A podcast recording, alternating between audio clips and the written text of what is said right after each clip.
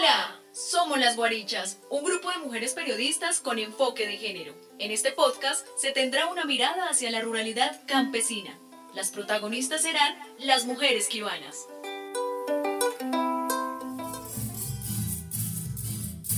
Por acá en Ciudad Bolívar habitamos la montaña, custodiamos los saberes, aguardamos las semillas. Por acá en Bolívar con el corazón danzamos, con fuerza y amor honramos a nuestro útero que grita. Somos las quibanas, somos las mujeres campesinas que cosechan la tierrita, somos las quibanas, somos las semillas que crecen. Las Quibanas. Estamos ubicadas en la alta montaña de la vereda de Quiba Baja. Quiba Baja hace parte de la localidad tercera de Ciudad Bolívar. Ciudad Bolívar está al suroccidente de Bogotá. Bogotá es la capital de la hermosa República de Colombia. Colombia está en el noroccidente, en América del Sur y América del Sur, en donde ustedes se lo imaginen. Los siguientes tres relatos cuentan la historia de las mujeres quibanas en el marco de sus liderazgos como organización femenina en la ruralidad. Mujeres quibanas, resistencia y liderazgo desde sus territorios.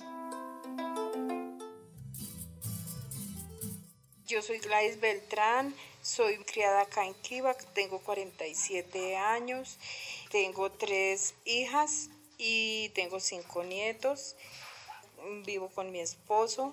Nosotros acá en el campo no sabíamos que habían derecho para las mujeres rurales. Eh, acá solamente se hacía cocinarle para los obreros y estar pendiente de la casa, ver el ganado. En el 2008 fue donde empecé a conocer los temas y derechos de las mujeres rurales con la red de mujeres en avanzas hacia el al poder y la paz en Bogotá. Y en el 2014 fue como nos formamos como grupo de las mujeres quibanas y de ahí nos ha apoyado pues desarrollo económico en lo de la huerta y Secretaría de la Mujer en los derechos de las mujeres rurales nuestra organización y participación como colectivo ha sido pues alrededor de la huerta, siendo un espacio de soberanía alimentaria para la comunidad y sostenernos económicamente. Y nosotros cultivamos como es la lechuga, el cilantro, la papa, alberja y los espárragos, que es lo que tenemos ahorita por el momento en la huerta. Nosotros sacamos un día en la semana para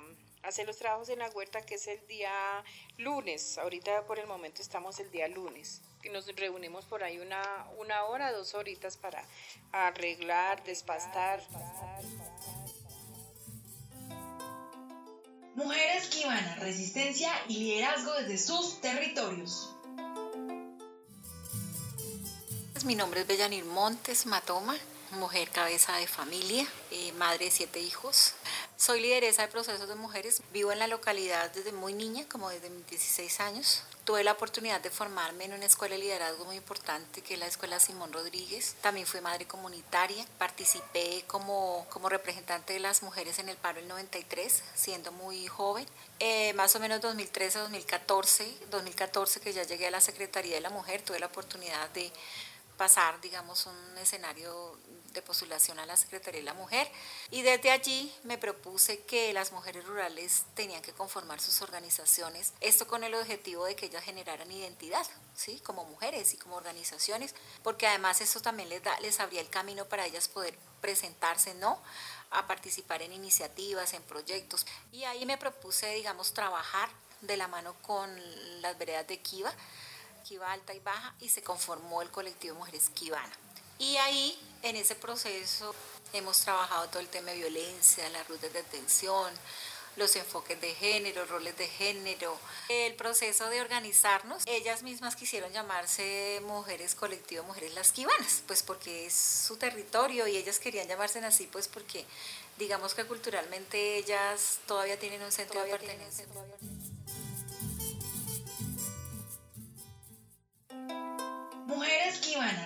Resistencia y liderazgo desde sus territorios. soy Cindy Diana Gómez Beltrán, soy mujer kibana, soy hija menor de mi mamá, Gladys Beltrán. Tengo 26 años, soy también representante de la organización Mujeres Kibanas. Bueno, yo sentía la necesidad de salir de lo cotidiano, pues ya dado que las cosas de, de las casas pues son muy frecuentes, entonces sentí la necesidad de salir de hacer oficio y pues quería ejercer el derecho de la autonomía, pues hemos sido sumisas a lo que digan nuestros esposos o nuestros papás. Bueno, también busqué ser independiente y pues eh, también al encontrar ese derecho a la igualdad de conocimientos. Como mujer joven, de nuestra organización he podido ser ejemplo para otras mujeres y ser un semillero para nuestras hijas e hijos. También trabajamos los tejidos, la lana y las artesanías. Dentro de nuestra organización hay un único hombre que pues nos ayuda con todos los trabajos fuertes eh, que se necesitan de fuerza, como pues colocar palos y que queden bien pisados. Este hombre se, es mi papá, él se llama José Vicente Gómez y tiene 55 años. También nos acompaña en todos los procesos, en, en los trabajos del campo, también nos ayuda a recolectar todos nuestros alimentos orgánicos. Y pues aunque tengamos los productos, no hay una comercialización constante, o sea que siempre nos toca pues rebuscar las personas que nos quieran comprar estos productos que salen de nuestro invernadero. Y pues también pocas veces vendemos en los mercados campesinos. También trabajamos los tejidos, la lana y las artesanías. Es una manera que también las personas que no tienen pues de pronto con las mujeres que hemos trabajado, que no tienen un lote donde poder sembrar, entonces ellas hacen muchas cosas de artesanías, las cuales les favorece para sus condiciones económicas, para no depender de los esposos o de los papás.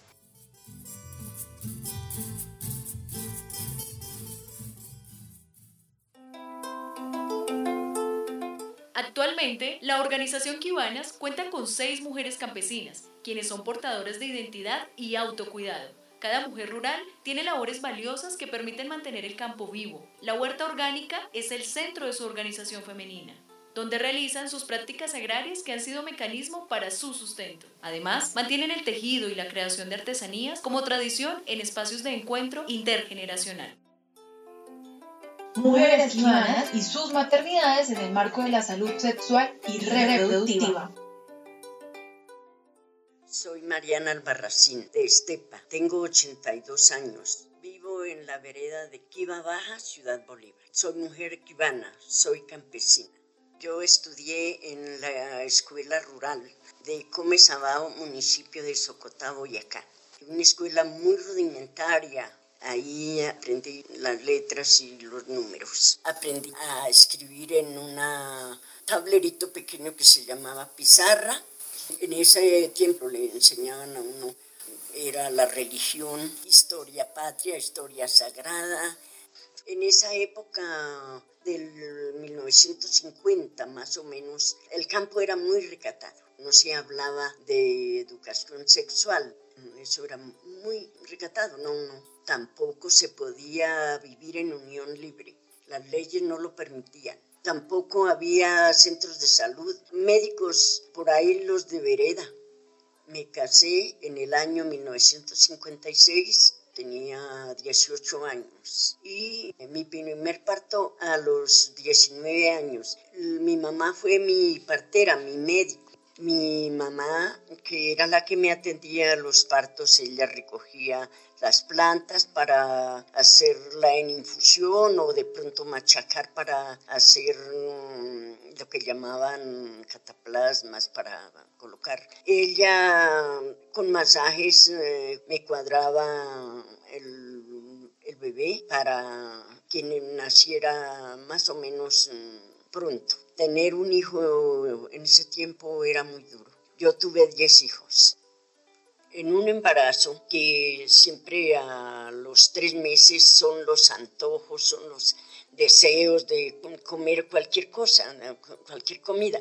Y me dieron muchos antojos de pan. Preparé el grano, el trigo para ir al molino. El molino quedaba muy lejos. Ir y moler y devolver con, con la maleta. Me tocaba recoger leña y cargué mucha, mucho peso empecé a sentir dolores, dolores muy fuertes, a la cadera, a la cintura. Me, me mareé, se me fueron las luces y ganas de ir al baño y ya hay sangre, bastante ignorante y todo. No, uno no sabía qué hacer.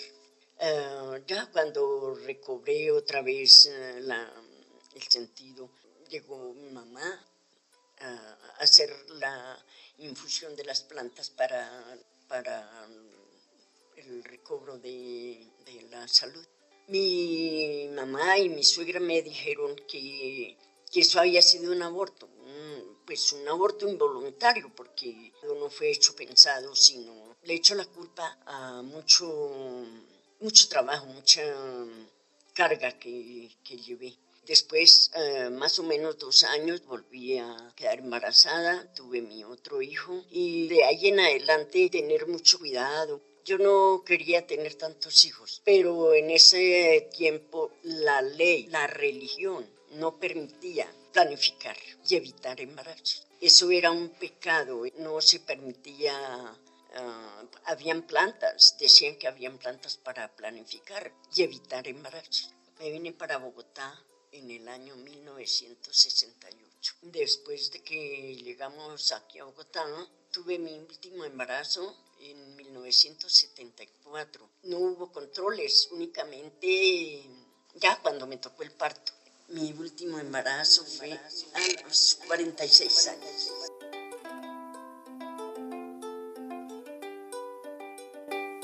La garantía de mis derechos no debe mediarse ni darse solamente porque soy católica o no lo soy. Justamente la lucha eh, por el derecho a decir de las mujeres está muy de la mano de la lucha por la garantía eh, del Estado laico.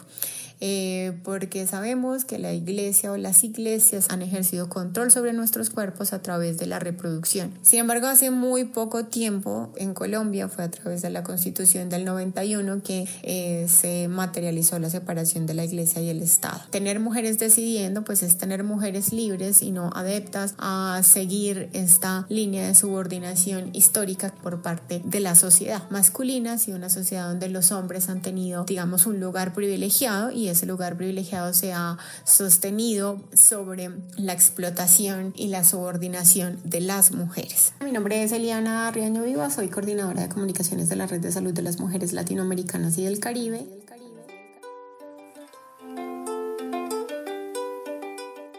Mujeres humanas y sus maternidades en el marco de la salud sexual y reproductiva.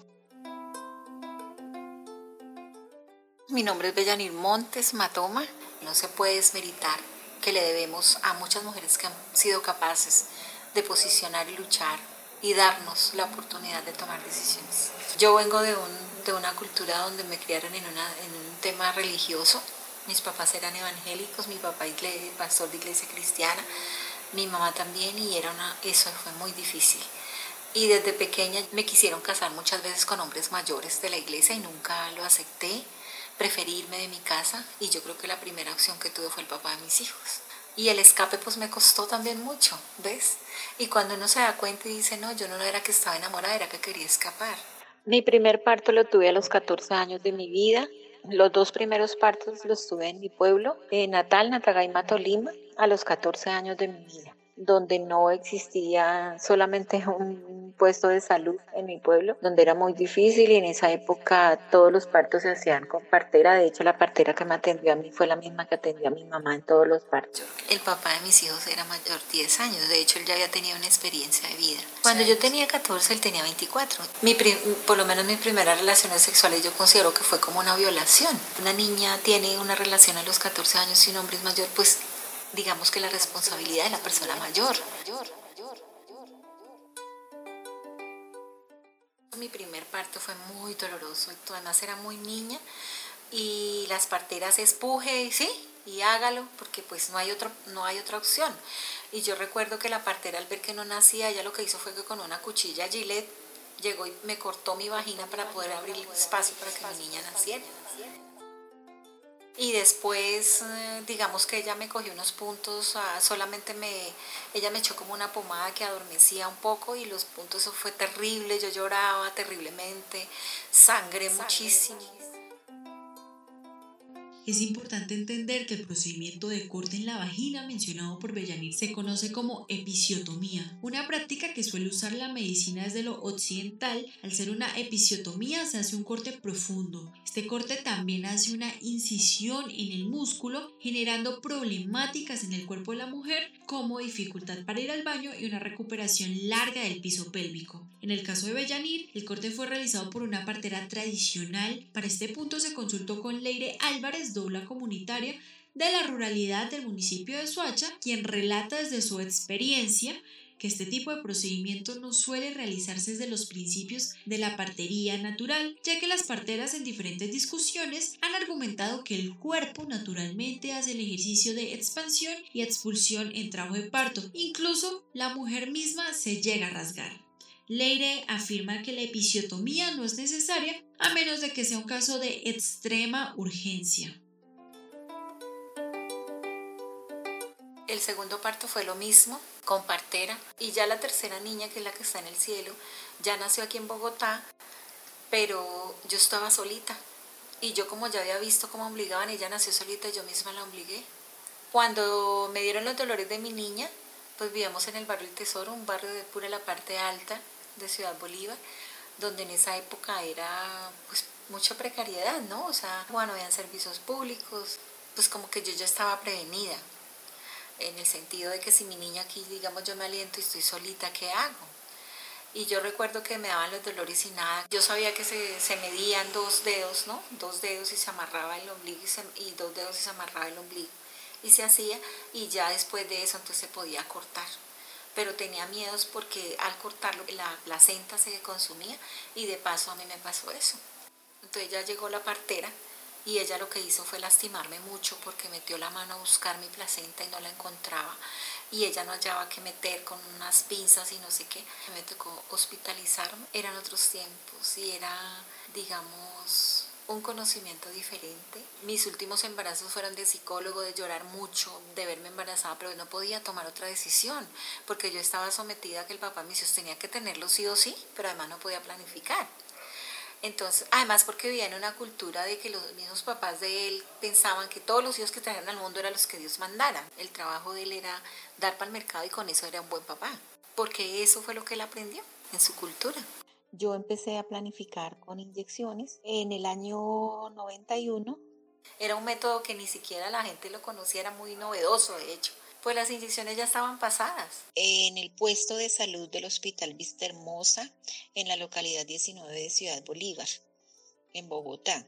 En el año 94 me mandé a colocar la T y se me corrió el dispositivo, quedé embarazada, lloré mucho. Fui al servicio médico, el primer puesto de atención en salud que existía en el barrio Vista Hermosa, recuerdo. Consulté llorando que yo no quería tener más hijos, que yo qué hacía entonces me puse a planificar con pastillas, él las encontró. Un día en mi casa yo las escondí en la cocina y me pegó durísimo.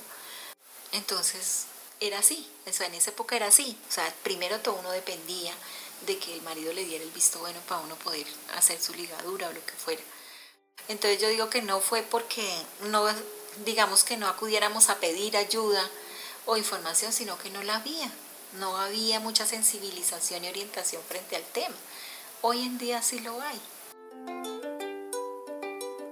Existe un informe del gobierno colombiano nombrado Comité para la Eliminación de todas las formas de discriminación contra la mujer, CEDAW, del año 1998. Este presenta información independiente y confiable en lo que se refiere al estatus legal y a la vida cotidiana de las mujeres alrededor de sus derechos reproductivos. Desde el Centro Legal para Derechos Reproductivos y Políticas Públicas existe el derecho al acceso a la planificación familiar sin consentimiento del cónyuge. Para la obtención de anticonceptivos no se exige en la práctica la o el consentimiento del esposo o compañero permanente. Sin embargo, algunas mujeres, particularmente en el área rural, manifiestan que sus compañeros les impiden el uso de los mismos. Es necesario entender que los derechos de las mujeres también son derechos humanos. Mujeres humanas y sus maternidades en el marco de la salud sexual y reproductiva. Nos acompaña Johannes Fernández, médica cirujana especialista en ginecología y obstetricia, egresada de la Universidad Central de Venezuela, quien nos explicará el concepto de violencia obstétrica. Violencia obstétrica como es aquella que ejerce el personal de salud al apropiarse del cuerpo de la mujer y de los procesos reproductivos o la medicalización de estos procesos. Ejemplos de esto, obligar a la mujer el realizar una, una esterilización quirúrgica sin previo consentimiento de la parturienta o realizar o colocar un aparato intrauterino sin consentimiento de la, de la mujer. Es importante conocer el procedimiento del dispositivo intrauterino, la T de cobre. Por lo tanto, referenciamos a las entidades Profamilia y Oriéntame, promotoras del respeto y ejercicio de los derechos sexuales y reproductivos en Colombia. Según la definición brindada por Profamilia, la T de cobre es el dispositivo intrauterino DIU más conocido, siendo un método de anticoncepción muy eficaz que además tiene una capacidad de protección anticonceptiva hasta de 12 años, aunque la mujer puede solicitar su retiro en cualquier momento, regresando a la capacidad fértil de inmediato. Algunas veces el DIU se puede deslizar fuera del útero, puede salirse totalmente o solo un poco. Si esto sucede, se puede quedar en embarazo. Si el DIU se sale solo un poco, es necesario pedir ayuda médica. Ahora bien, desde la institución Oriéntame, entidad encargada de fomentar la autonomía de las comunidades desde la salud sexual y reproductiva, se afirma que dos meses después de la inserción se le recomienda a la paciente regresar al servicio de salud para revisar que todo esté bien, o en caso de presentar síntomas anormales como retraso menstrual, dolor pélvico persistente o dolor durante las relaciones sexuales. También se recomienda tomar una cita de control anual para revisar que los hilos del DIU estén en su lugar, o una misma puede tocar los hilos para asegurarnos de que está en su lugar. Debemos hacer un lavado de manos y en cuclillas se introduce uno o dos dedos en la vagina hasta sentirlos. Si no se sienten, hay que solicitar una consulta de revisión. Con la T de cobre, una de cada dos mujeres pueden tener más cólicos o más sangrado menstrual de lo habitual. Mi nombre es Heidi Sarmiento Vargas, tengo 34 años, soy una mujer kibana, vengo de Santa Isabel, Tolima, pero adoptada por la vereda de Kiva. Nosotros siempre vivíamos como en el campo y bien en el campo, nunca que un televisor, que las casas no tenían luz. Nosotros salimos por eso de la toma de la guerrilla allá en Santa Isabel, vivíamos en la vereda del Corozo. Y entonces mm, cuando salimos de allá ya nos mm, empezamos a civilizar, ya empecé yo a estudiar y estudié solamente hasta cuarto de primaria, pero de ahí en adelante mi papá no me permitió estudiar. Al estar viviendo con mis papás, mi papá dice que el estudio en las mujeres es perdido. Mi papá me trataba pésimo, horrible. Lo más duro que me ha tocado vivir en mi infancia no tuve el conocimiento de métodos anticonceptivos, de pronto porque mi mamá nunca me llegó a hablar sobre eso. No sé si era de pronto como esas mamás que anteriormente les daba como pena tocar ese tema. Yo tuve mis primeras relación sexual ya siendo mayor de edad. Yo quedé embarazada a los 19 años. Mi primera hija la tuve en el 2007, eso fue en el hospital de Meisen, Bogotá había cumplido los ocho meses y fui a una cita por ginecología y la niña estaba sentada y se estaba probabilidades de ahogarse. Entonces de una me programaron cesárea. En lo cuestión del parto, como te digo, no estaba preparada. Me dijeron que siguiera, retírese aretes, mm, anillos, reloj, bueno, que ya andes me, revisándome no me había rasurado mi parte íntima y el enfermero me dijo que tocaba rasurar. Pues yo esperaba de que me pasara una cuchilla y yo rasurarme en el baño, yo, yo sí. Entonces me dijo que no, que él iba a hacer el procedimiento. Yo le dije que si no había una enfermera, o sea, pues eh, mujer, para que hiciera el procedimiento. Dijo que no, que porque él era el que estaba en ese turno y él era el encargado de, de, de esos trabajos. Cuando tuve mi primera hija, decidí como método anticonceptivo ponerme la T. Con esa T duré aproximadamente como unos 18 meses. Después de pasado ese tiempo me enteré de que estaba de nuevo en embarazo porque la T se había corrido. En el año 2009, a mis 22 años, tuve mi segunda hija. Ella sí fue como más traumático porque al tener la T, eh, los médicos cuando iba me decían que la niña había una probabilidad de que el aparato se le impregnara en partes vitales en el cual no las podían extraer y que tocaba hacer un legrado, que tenía que firmar unos papeles para realizar el legrado. No, yo no lo acepté. A los cuatro meses de exámenes y esto, el dispositivo, la T, no se había impregnado ni en la bolsa, no se había corrido ni nada y la niña estaba fuera de peligro. La cesárea fue a las 10 de la mañana. Siendo mi segunda hija, nosotros como pareja tomamos la decisión de que no más hijos.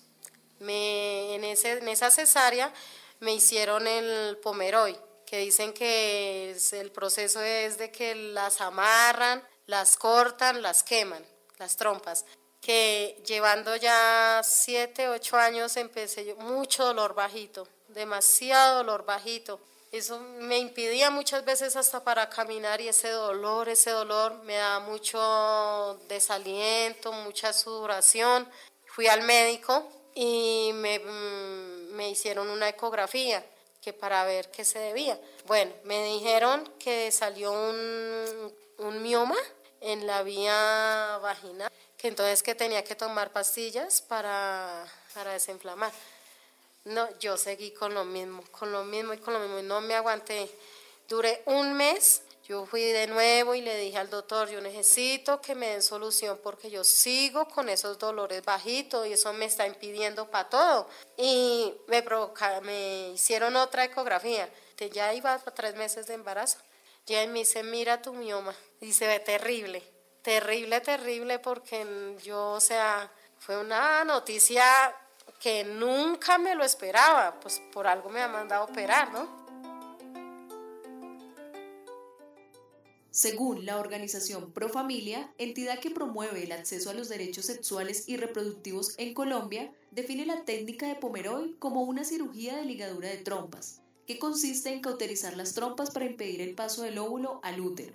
Se usa como método de anticoncepción definitivo para evitar un embarazo en mujeres que no quieren tener hijos. El porcentaje de efectividad de este procedimiento es de un 99,8%, teniendo un 0,2% de probabilidad de quedar en embarazo, debido a que en el proceso de ligadura, estas pueden quedar en una distancia cercana y producir una regeneración del tejido, y así recanalizarse nuevamente. En el caso de Heidi, pudo ser un mal procedimiento médico o pudo ser el proceso de cicatrización. Depende mucho del cuerpo de la mujer.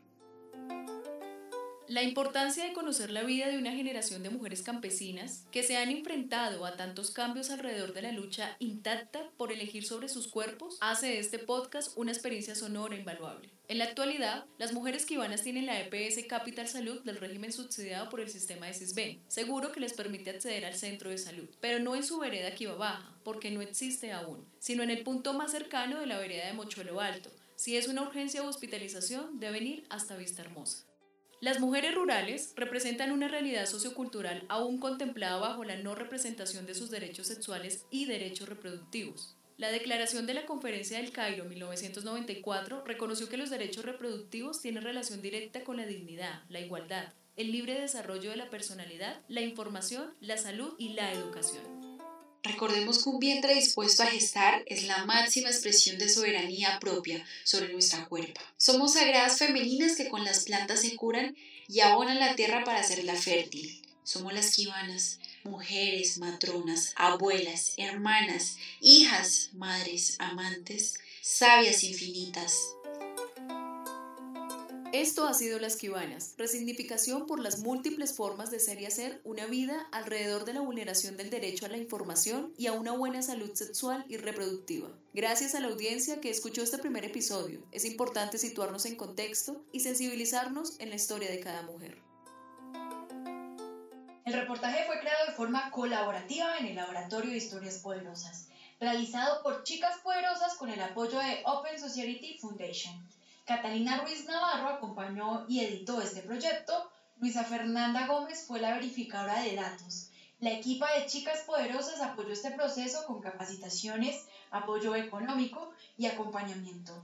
Conoce todas las historias creadas en el Laboratorio de Historias Poderosas realizado en Colombia, ingresando a chicaspoderosas.org slash historias Colombia. Esta historia fue contada por la colectiva Guarichas, un grupo de periodistas con enfoque de género, Angie Bermúdez, Diana Velosa, Eulindane Piñeros y Tatiana Nieto. Agradecemos a la organización Mujeres Quibanas por permitirnos conocer y amplificar sus historias. Música y composición, Jennifer Montoya Guerrero, Jaime Alberto Gaitán Montoya, Viviana Lizeth Rivera y Andrea Peña. Verónica Navarro Valencia, Jamie Yasmín Cubillo, Jefferson Barragán.